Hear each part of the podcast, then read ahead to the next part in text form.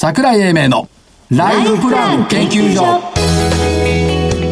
この番組は証券コード3965株式会社キャピタルアセットプランニング。一般社団法人日本 IFA 協会の提供。東京証券取引所の講演でお送りします。んにちは。所長の桜井英明です。えー、コメンテーターの正木明夫です。そしてアシスタントの飯村美希です。今週もよろしくお願いします。よろしくお願いします。ずいぶん日が伸びましたね明るくなりま本当したね。ですね。株は明るくないんだよね。そうですね227円53銭安2万7232円87銭。はい。ということで昨日600円上げたから200円下げたってそういうわけでもないじゃないでしょう。今日午前中こじっかりだったじゃないですか。午後からストーンと下げて、そうですね。1時前ぐらいですね、まあ想像力がないっていうかな。想像力がない。どっちですか？作る方ですか？らそれともイマジネーションイマジネーションがないっていうか、この何週間ももうアメリカのおインフレ、それから金利の上昇、加えてウクライナの問題に右往左往しているだけで、それだけじゃん。いやそうなんですよね。と他の材料とな誰も見ようとしないのかね。ちょっと動きにくいことは動きにくいですよね。今までゼロ金利だったやつが、はい金利がある時代を背景にしなきゃいけないんで、戦略的にちょっと時間かかるかなという気はします。それ国内でしょ？うん、海外の投資家も。投資家自体が。ね。ただそうは言ったって、金利が上がるインフレになるっていうのは5月から言ってんだよ、そうです。もうずっとねもう飽きたでしょ？いや、飽きたかどうかはわかんないけど。だから新しいところって見ないのかな？本当想像力が足りないとか、それだけで満足しちゃってていいのかなっていうのと、相場ってやっぱり仮説と実証と検証ともう一回仮説っていう世界だから、はいはいないのよ、これが。うん仮説で止まってるんだよ。仮説で止まってる。ね。とそれでいいの？っていうのが、随分感じるところではありましたよね。あとは、やっぱこれから先見ていこうよ。例えばちっちゃな記事でも、今日日経見てて、伊藤忠テクの CTC、あ、はいはい。これようやく分かったメタバースっての。わかりましたか？えっ、と、インターネット上の仮想空間メタバース内で生産ラインを構築するシステムの提供を開始した。建設前のラインでの生産量を確認することが可能で、実際のライン構築に必要な調整コスト、時間削減が試せるんだよね。ああ、随分、あの、進化しましたね。だからね、その、この服似合うかしらの世界からね、出してきたなと。ね。そういうことならよくわかる。これはわかる。うん。ことだから、やっぱりそういう世界をこれからは見ていかなくてはいけないっていうところが必要だと思うんだよね。もっといろいろこう出てきますか、メタバース関連は。後で社長に聞いてみましょう。あ、楽しみですねこ。れはね、理由付けにね、だからね、理由付けに翻弄されてるってのを元に戻すとね、やっはいぱりその、それしか言わないじゃん、みんな市場関係者。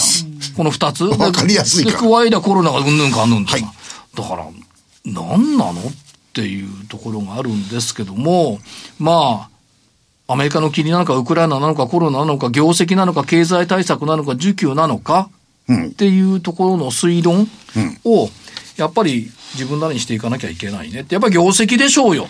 と思うんですけど。でね、これ通りすがりの材料はすぐ通り過ぎるのよ。え？あしかし実証してますよ、今。いやだから、ほとんどがね、通りすがりの材料よ。そう。ずーっと考えてごらんさ、ブリックスでどうなるんだとかさ、いろいろ言ってきたけどさ、みんな通りすがっちゃったじゃない。というふシナリオと合ってないんですかね。どうなんでしょうね。秋、どうでしょう秋っぽいのかどうかわかりませんが、では先週の、バツはい、×。攻め、罰です攻めラインなんて、ピンポイントで持ってきてよ。地味な会社っていう割に随分大きく下げたね。わかりやすくて地味な会社でいや、す。地味な会社けど、株価はさえ、5.3%も下げてるそうですね、ちょっと、え地味じゃありませんでしたね。先週なんつったか知ってる？知ってますよ3円3円上がって丸だろうなとか言って、正木さんなんつったか覚えてますか？下がっても5円だよって言ったんあ。だよ。ありゃまあ、10倍だよ。すいません48円下げましたね。はいで、。私、店店舗じゃない。アイリックなんか丸だったのに5番なんか急落して罰になってる。そういうこと言ったらキリがないじゃないですか。ということで全罰。はいでは今週の銘柄。はい。雪辱で。えーわかりやすく地味なし、地味シリーズでいきますお。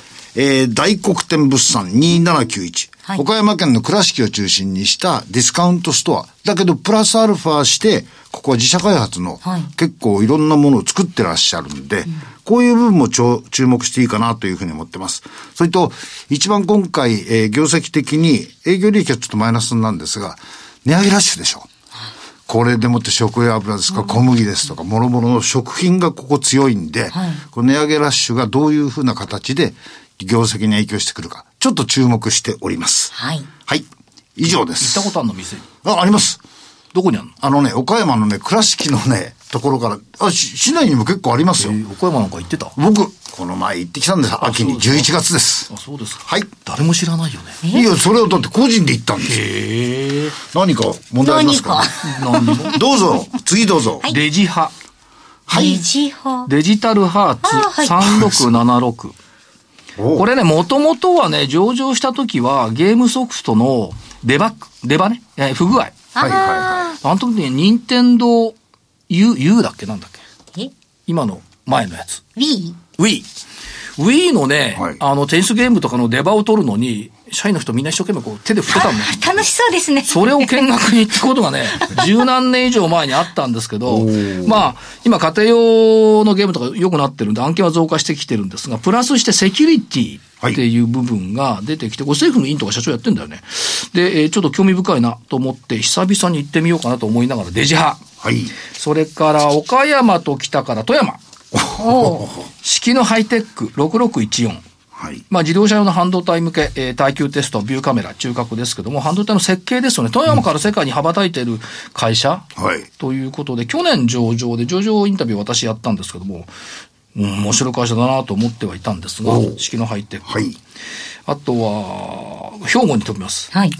6233極東3期。えっ、と、畳の製造、壁紙塗るとかね、そういう機械を、産業機械を作ってる会社だったんですけども、ようやくできました。二次電池、電池、二次電池製造機が拡大。この工場ができたの。おー。で、えっ、と、電気自動車向けの二次電池装置がこれだんだん戻ってくるだろうということと、まあ、防災っていうことも言ってる。さっき、あの、朝方社長と喋ったばっかりだあそうなんですかですけども、えー変わってきてるねっていうのがあって、えー極東3期123、ということで、以上3銘柄です。それでは、この後本日ゲストのご登場です。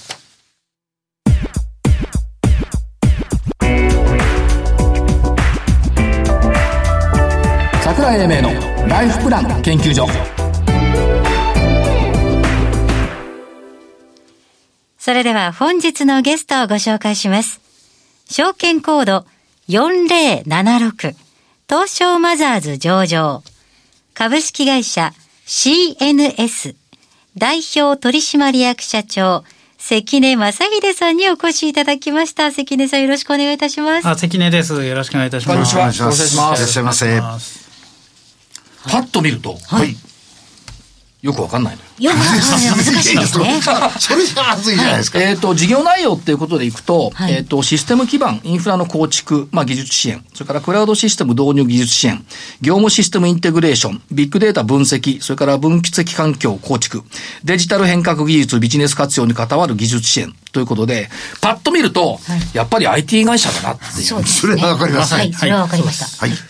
具体的には御社の業用っていうのはどう理解したらよろしいですか？そうですね。今ご紹介あった、いくつか挙げていただいた通りなんですけれども、まあ我々今37、まあ、7年目の会社、まあ実は歴史は長いんですけれども、まあもともとあの、まあオペレーティングシステムでありますユニックスっていうものを背景にですね、システムの、えいわゆるシステム開発、ソフトウェアの開発、はい。まあそういうとこからスタートしまして、まあ時代時代のこう新しい技術をこう活用した、こう、えー新たな技術につ常にこう、新たなこう取り組みをして、まあ、先週的にこう新しい技術を獲得してお客さんへえーアピールをしてはい。こう、し開発を行ってきたと。今そういうような会社でして、まあ、今ですとこうデジタル技術、はい。まあ、これを活用したビジネスをえー大きく成長させている、まあ、そんな会社になります。まあ、あの、クライアントが企業さんはい。なんで、個人の方にはなかなか見にくいところではあるんですけども、今社長がさらっとおっしゃった先取りしてきたはいっていうことですけども、はい例えば、えっ、と、90年代は、えっ、と、どうなんでしょう、もうユニックスを使っていろんなことをやってきた。はい。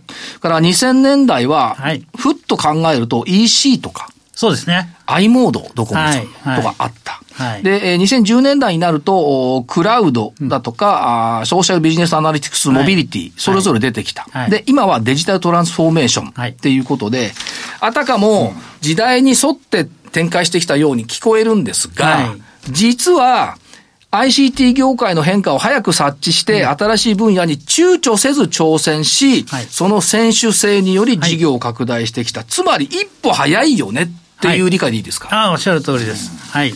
あの、はいはい、常にこう、お客様からもですね、あ、CNS さんってもうこの技術の仕事できるんですねってことをいつも言っていただけるぐらい、まあ、ワンテンポ、ツーテンポ、こう早く、えー、そのこれから流行ってくるような技術にこう取り組んできた。それはまあお客様からこうご依頼いただいたっていうのもきっかけにはなりますけども、我々もこう新しい技術に目を向けて、えー、取り組んできた結果がこう出てると思ってます。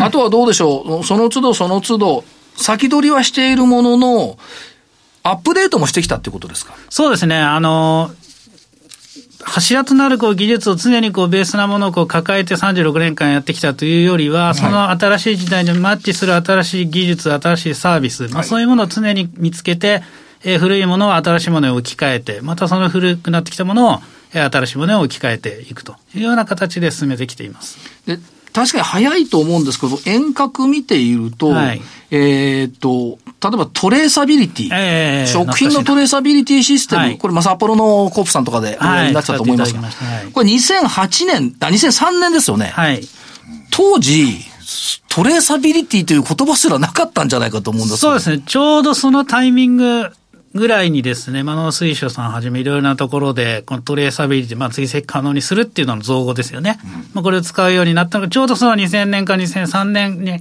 かかるぐらいのタイミングでして、まさに、えー、そのジャストのタイミングで、そのビジネスにも取り組んできてますね、はい、それとですね、クラウドインフラ事業を開始されたのが2008年。はい。まあ、あの、パリバショック、リーマンショックの頃ですけども、うんうんあの頃多くの企業がクラウドって言ってたかっていうと、ええ、まだこれは言ってない時期ですよね。おそらくアマゾンウェブサービスもですね、まだ提供とかされる前ぐらいに、はい、このプライベートなクラウドを作ろうっていうところから最初スタートしてって、まあその仮想化の技術っていうものを活用してですね、あの、クラウドの第一歩を始めた時にお客さんと一緒にその事業を立ち上げたいので手伝ってくれということで、我々も着手させていただいています。そしてもう一つ、ビッグデータって今みんなビッグデータ、ビッグデータって言いますけど、ビッグデータ事業の開始って2014年ですよね。はい。まだそんなに聞いてなかったですよね。はい。えっと、14年が事業の開始なんですが、もうちょっと遡ってですね。前から準備してですね。えー、実は2008年、9年かな。えっと、顧客分析事業っていうのをやらしビジネスにやらせていただいてるんですが、つまり、お客様がたくさん持ってるデータを分析して、マーケティングに生かすという支援をするっていうのを実は着手してまして、それが時間とともに、いつの間にかビッグデータっていう言葉が生まれて、まあ実は我々も当の昔にやってましたとちょっと待って言葉の方が後から来た。そうですね。開発の方が先先に僕らがビッグデータって言葉を作れば我々の用語になったかもしれないですけど、はい。相手業界の中では後から生まれてきた言葉です、ね。じゃもう一つ。今や皆さんおっしゃいます DX だとかなんだとか、で、デジタルっていう言葉、今キーワードになって主流ですけど、えっと、デジタル革新推進事業の先駆けシステム運用自動化案件に着手したのが2018年。そうですね。はい。今そこのサービス事業がですね、一番の我々の成長株になっておりまして、まあいろいろなシステムをお客様抱えていらっしゃるわけですけど、これのですね、まあ運用って実は人の作業がいっぱい入ってるんですね。これをこのクラウド技術、デジタル技術を使って、効率化して便利にしていくって、そういうサービスのご支援なんかをこの2018年からしているということで。これはですね、数年前だからまだ記憶にありますが、2018年の頃何言ってたかっていうと、はい、RPA。ああ、自動化ですね。っていうのを言っていて、はい、DX っていう言葉はまだ全然なかったですよね。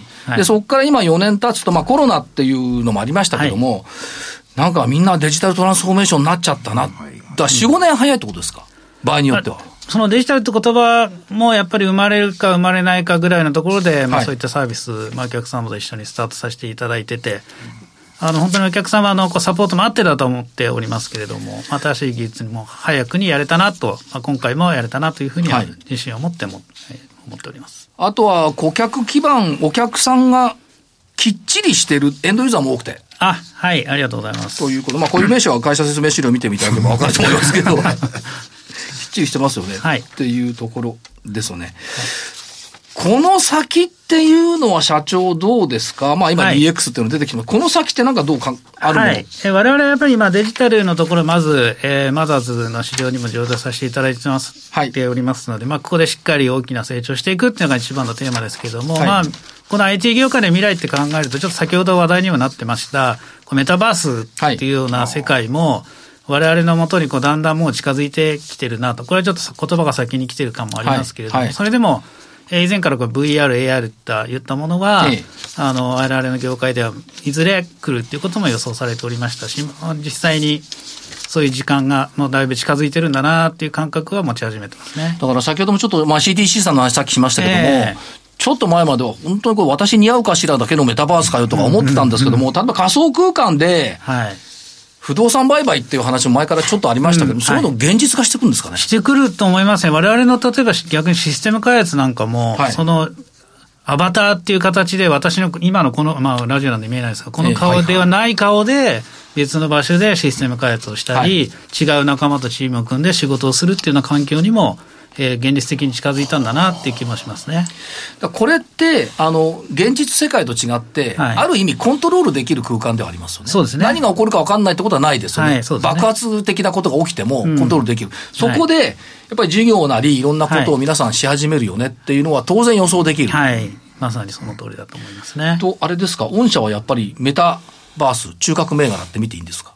あの、まだ取り組んでないので、はっきりそうです。と断言はまだできませんけれども、はいでも必ずこういう、えー、市場の中にもきっと飛び込んでいかなければいけない使命も持ってるといいますか、はい、まあ、そういう立場だろうなという認識を持ってこれ、スピード感ってどうですか？やっぱり相当早く来そうですか？もう来そうな予感ですね。やっぱりフェイスブック社もね、わざわざ名前を変えてまでやるっていうことを宣言されてるわけですし、はい、まあそういうこう、大きな企業がまず先陣切ってスタート切ったということで、具体的に進めてるってことですから、はいまあ、そういう時代はもう本当に目の前に実は来てるんだろうなという急激にスピードアップする可能性もありますよね。ということは、この過去1985年以降、はいえーと、先陣を切っていろんなものを行ってきた御社としては、当然ながら、それの先触れになれなければいけない、はい、先駆けにならなければいけないですね。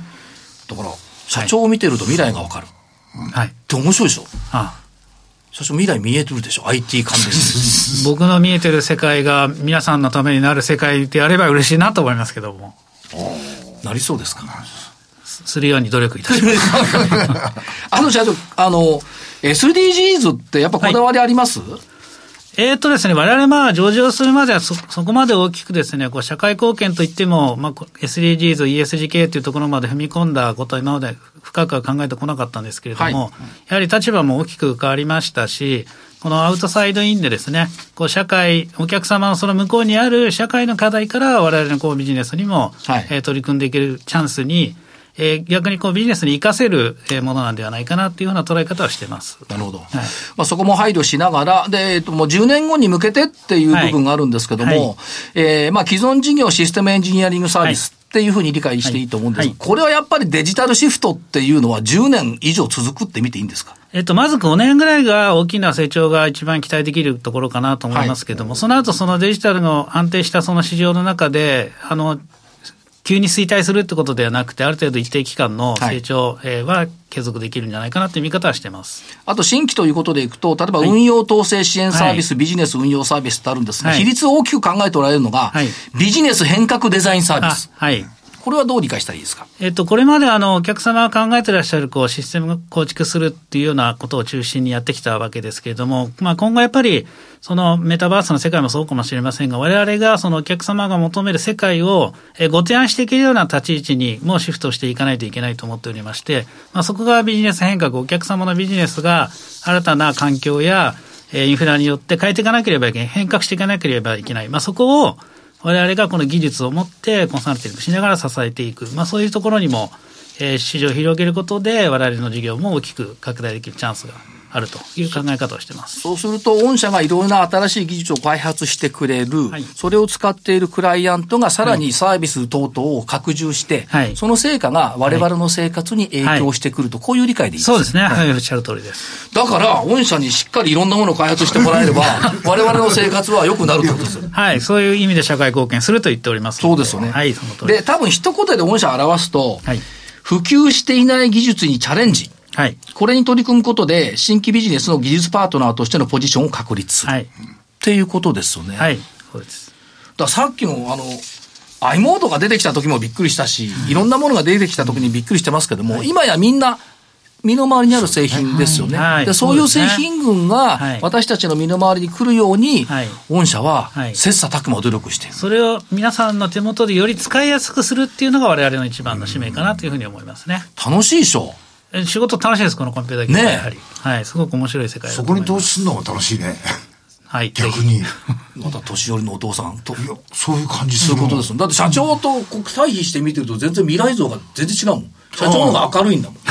まさきさんの方が暗いんだよ。そんなことで、正木さんもワクワクしてますよね。そうですよ。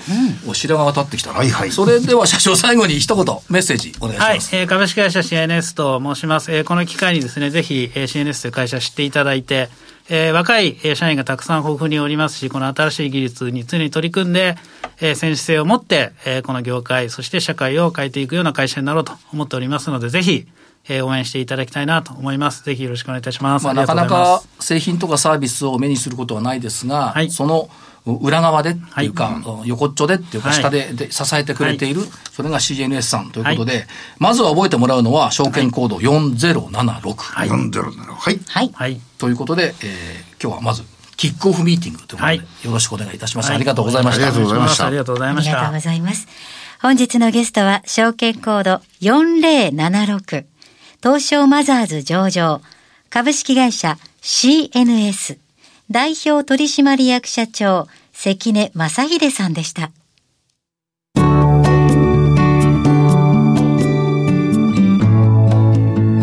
今週のライフスイート。さて、資産運用について学ぶこのコーナー。今月のマンスリーゲストは、IFA 法人株式会社バリューアドバイザーズ代表取締役社長、五十嵐修平さんです。五十嵐さん、今週もよろしくお願いいたします。よろしくお願いいたします。よろしくお願いします。えー先週は投資信託が良いですよ、なんてお話でしたよね。はいそうね、株式から投資信託まで来ましたね。はいはいはいさあ、その後は、えー私が相談行ったら私に合う投資信託っていうのがあるんですか、そうですね。あの、若い世代だからこそ、持ってた方がいい投資信託っていうのはあるんですね。はあおーはあやっぱり年代によってそれは違ってくるわけなんですね。その通りなんです。もう残ってる時間ということですか？その通りです。まさきさん。う？ん何私を見るの？私は少ないですよ、どうせ。はい。では、長い人からいきましょう。はい。若い世代に向けた投資信託、どのような点に注意すべきなんでしょそうですね。あの、若い方でしたら、はい前回お話しした株式型の投資信託っていうのは非常に有効だと思いうます。はい。というのが、株式型の投資信託の方が、最終的に得られる利益というのが一番大きいんですね。なるほど。過去のレコードから見て。はい。大体全世界に投資していると、大体年間で6%くらいプラスになっていってるんですね。ただ、リーマンショックが来ると、50%下がってしまうこともあるんです。はい。で、そうするとですね、資産がいきなり半分だったり、最悪ですよね。嫌ですよ。でも若い世代には朗報なんですけれども、はい15年投資をし続けてきたら、リーマンショックがあっても、マイナスだったことってないんですね。ああ。残念ながら私はダメです。もう15年ありません。そんなことはないんですが。いいえ。とはいえ、若い世代はリスクが取れますよってことですか、そうです。若い世代の方でしたら、まあ、その方にもよるんですけれども、はい長く投資を続けられる方でしたら、はいそういうような株式型の投資信託で持っていた方が最終的にリターンが上がるので、そういったもので持ってた方がいいですよという形ですね。と年配になると、私なんかになると、どういうふうに考えたらいいでしょうね？そうですね。あの、年配の方ですと15年も待ってられないよという方もいらっしゃると思います。はい。そんな方には、株式型の投資信託に加えて、はい。債券型の投資信託。これミックスするわけですか？そうです。それをミックスして持つと、大体7、8年持っているとマイナスだったことがないですし、通常の相場ですと3年から5年持っていたら、はい。プラス、ほぼプラスというような形になるので、その債券型の投資信託ってどんなものになるんですか？はい、債券型の投資信託というのは、えー社債と言われるものがあるんですけれども、はい。はい。それは企業が出す、まあ借金の証書みたいなものなんですね。それをこうパックに、株式と同じでパックにしてるような形なんですねという。ことは、五十嵐さん、株式とはい債券をはい一緒にしてはいくくるっていう感じですか、その通りです。なるほど。それだとリスクは抑えられると。そうですね。あの、金融業界でいうとリスクって、まあ皆さん一般的に危険度というふうに思われてるんですけれども、金融業界であの、振れ幅と、はいはい。上下に触れるはい振れ幅のことをリスクというんですけれども、その幅が非常に小さくなりますので、うん。まああの、比較的早い期間でえー何か危機が起きたとしても戻ってくるというような形なので、年配の方でも安心して、債券型を入れることによって運用していけると。そういった時には私たち IFA を頼っていただければ、はい、まあ、その人に合ったポートフォリオ、資産の組み合わせはこうですよってことをご案内できるので、はあ、ぜひそういう年配の方はですね、特にアドバイザーを活用いただいた方がいいかなというふうには思います。はい。今日は年代別に見たこの資産をどうやって運用していくか、投資信託の中身について伺ってまいりました。来週も楽しいお話楽しみにしております。よろしくお願いいたします。それでは、ここでお知らせです。財を生かすと書いて財活。キャピタルアセットプランニングは創業31年目。我が国の多くの銀行、証券、生命保険会社に最先端のシステムを提供しております。東証一部上場、証券コードは3965、39老後。フィンテックによる日本人の豊かな老後と円滑な相続、事業承継を創造することをミッションとしております。新たに提供するサービス、財活コネクトは、相続、事業承継、資産運用などに悩むお客様と、キャピタルアセットプランニングが提供しているウェルスマネジメントワークステーションやゴールベースプランニングなどのシステムを活用しているプロフェッショナルな財活アドバイザーを結びつけ、お客様のお悩み解消のお手伝いをするマッチングサイトです。今すぐ財活コネクトを検索。東証一部上場、証券コード3965、39老後、キャピタルアセットプランニングにご注目ください。資産運用の目標設定は、人それぞれにより異なります。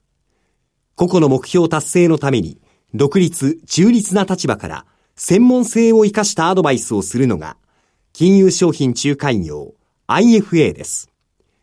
一般社団法人日本 IFA 協会は、企業 IR 情報を資産運用に有効活用していただくため、協賛企業のご支援のもと、この番組に協力しております。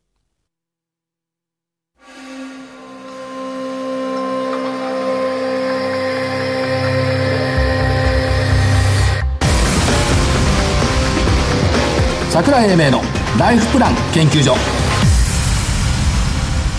この番組は証券コード3965株式会社キャピタルアセットプランニング、一般社団法人日本 IFA 協会の提供、東京証券取引所の講演でお送りしました。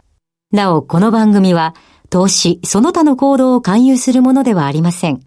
投資にかかる最終決定は、ご自身の判断で行っていただきますようお願いいたします。はい、やっぱり企業は成長してますね。いや、成長素晴らしいですね。今日ね、住の江織物さんね、2000円乗っかったのよ。2000円台に乗っかってきた。はい、まあ戻ってきたってことですけども、はい、えー、っと、26日に、えー、っと、えー、っと、ウェブで、ラジオ日経で IR。オンライン IR そうそうそう、はい、皆さんとか、ニワトさんとか出てもらうんで、うん、えー、っと、ご覧いただければ、ありがたいな、っていうふうに思っております。それから、えっとね、珍しくね、ちゃんとやったの。正しい投資法っていうのをね、はい、ネットで探してみた急にですか？はいはいはい。いや、正しい正しいってどういうんですか？あるのかなと思ったら、出てきたんだけど、出てきたの全部広告なんだよね。いや。恐ろしい。じゃだからさ、ないんですか？いや正しい投資法ってこれからねちょっとね人生をかけてね探しに行こうかなっていう。欲しいものは何も見つかりませんでしたいやいやぜひあの矢敷北道中でご一緒させてください。で正木さんも探して正しい投資法っていうの。私も探して出てこないよ本当に。楽しい旅ですよ、二、人。いやメイドへの旅。メイドありがとうございます。ということで、えー、と本日お相手は、えー、桜井英明と正木明夫とアシスタントの井村美樹でした。ほら3秒余るでしょ？早くやるとね、はい、では来週この時間まで。ごきげんよう